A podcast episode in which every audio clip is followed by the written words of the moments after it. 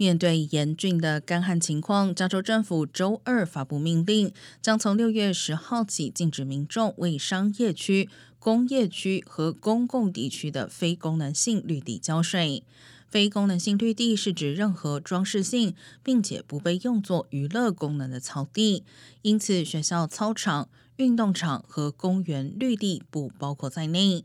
户外造景是加州最大用水原因之一，而住宅区虽然不受限水令影响，但是由 HOA 管理的非功能性绿地同样将被禁止浇水。官员表示，民众可以使用回收税来浇灌植物，但建议优先为树木而非草地浇水。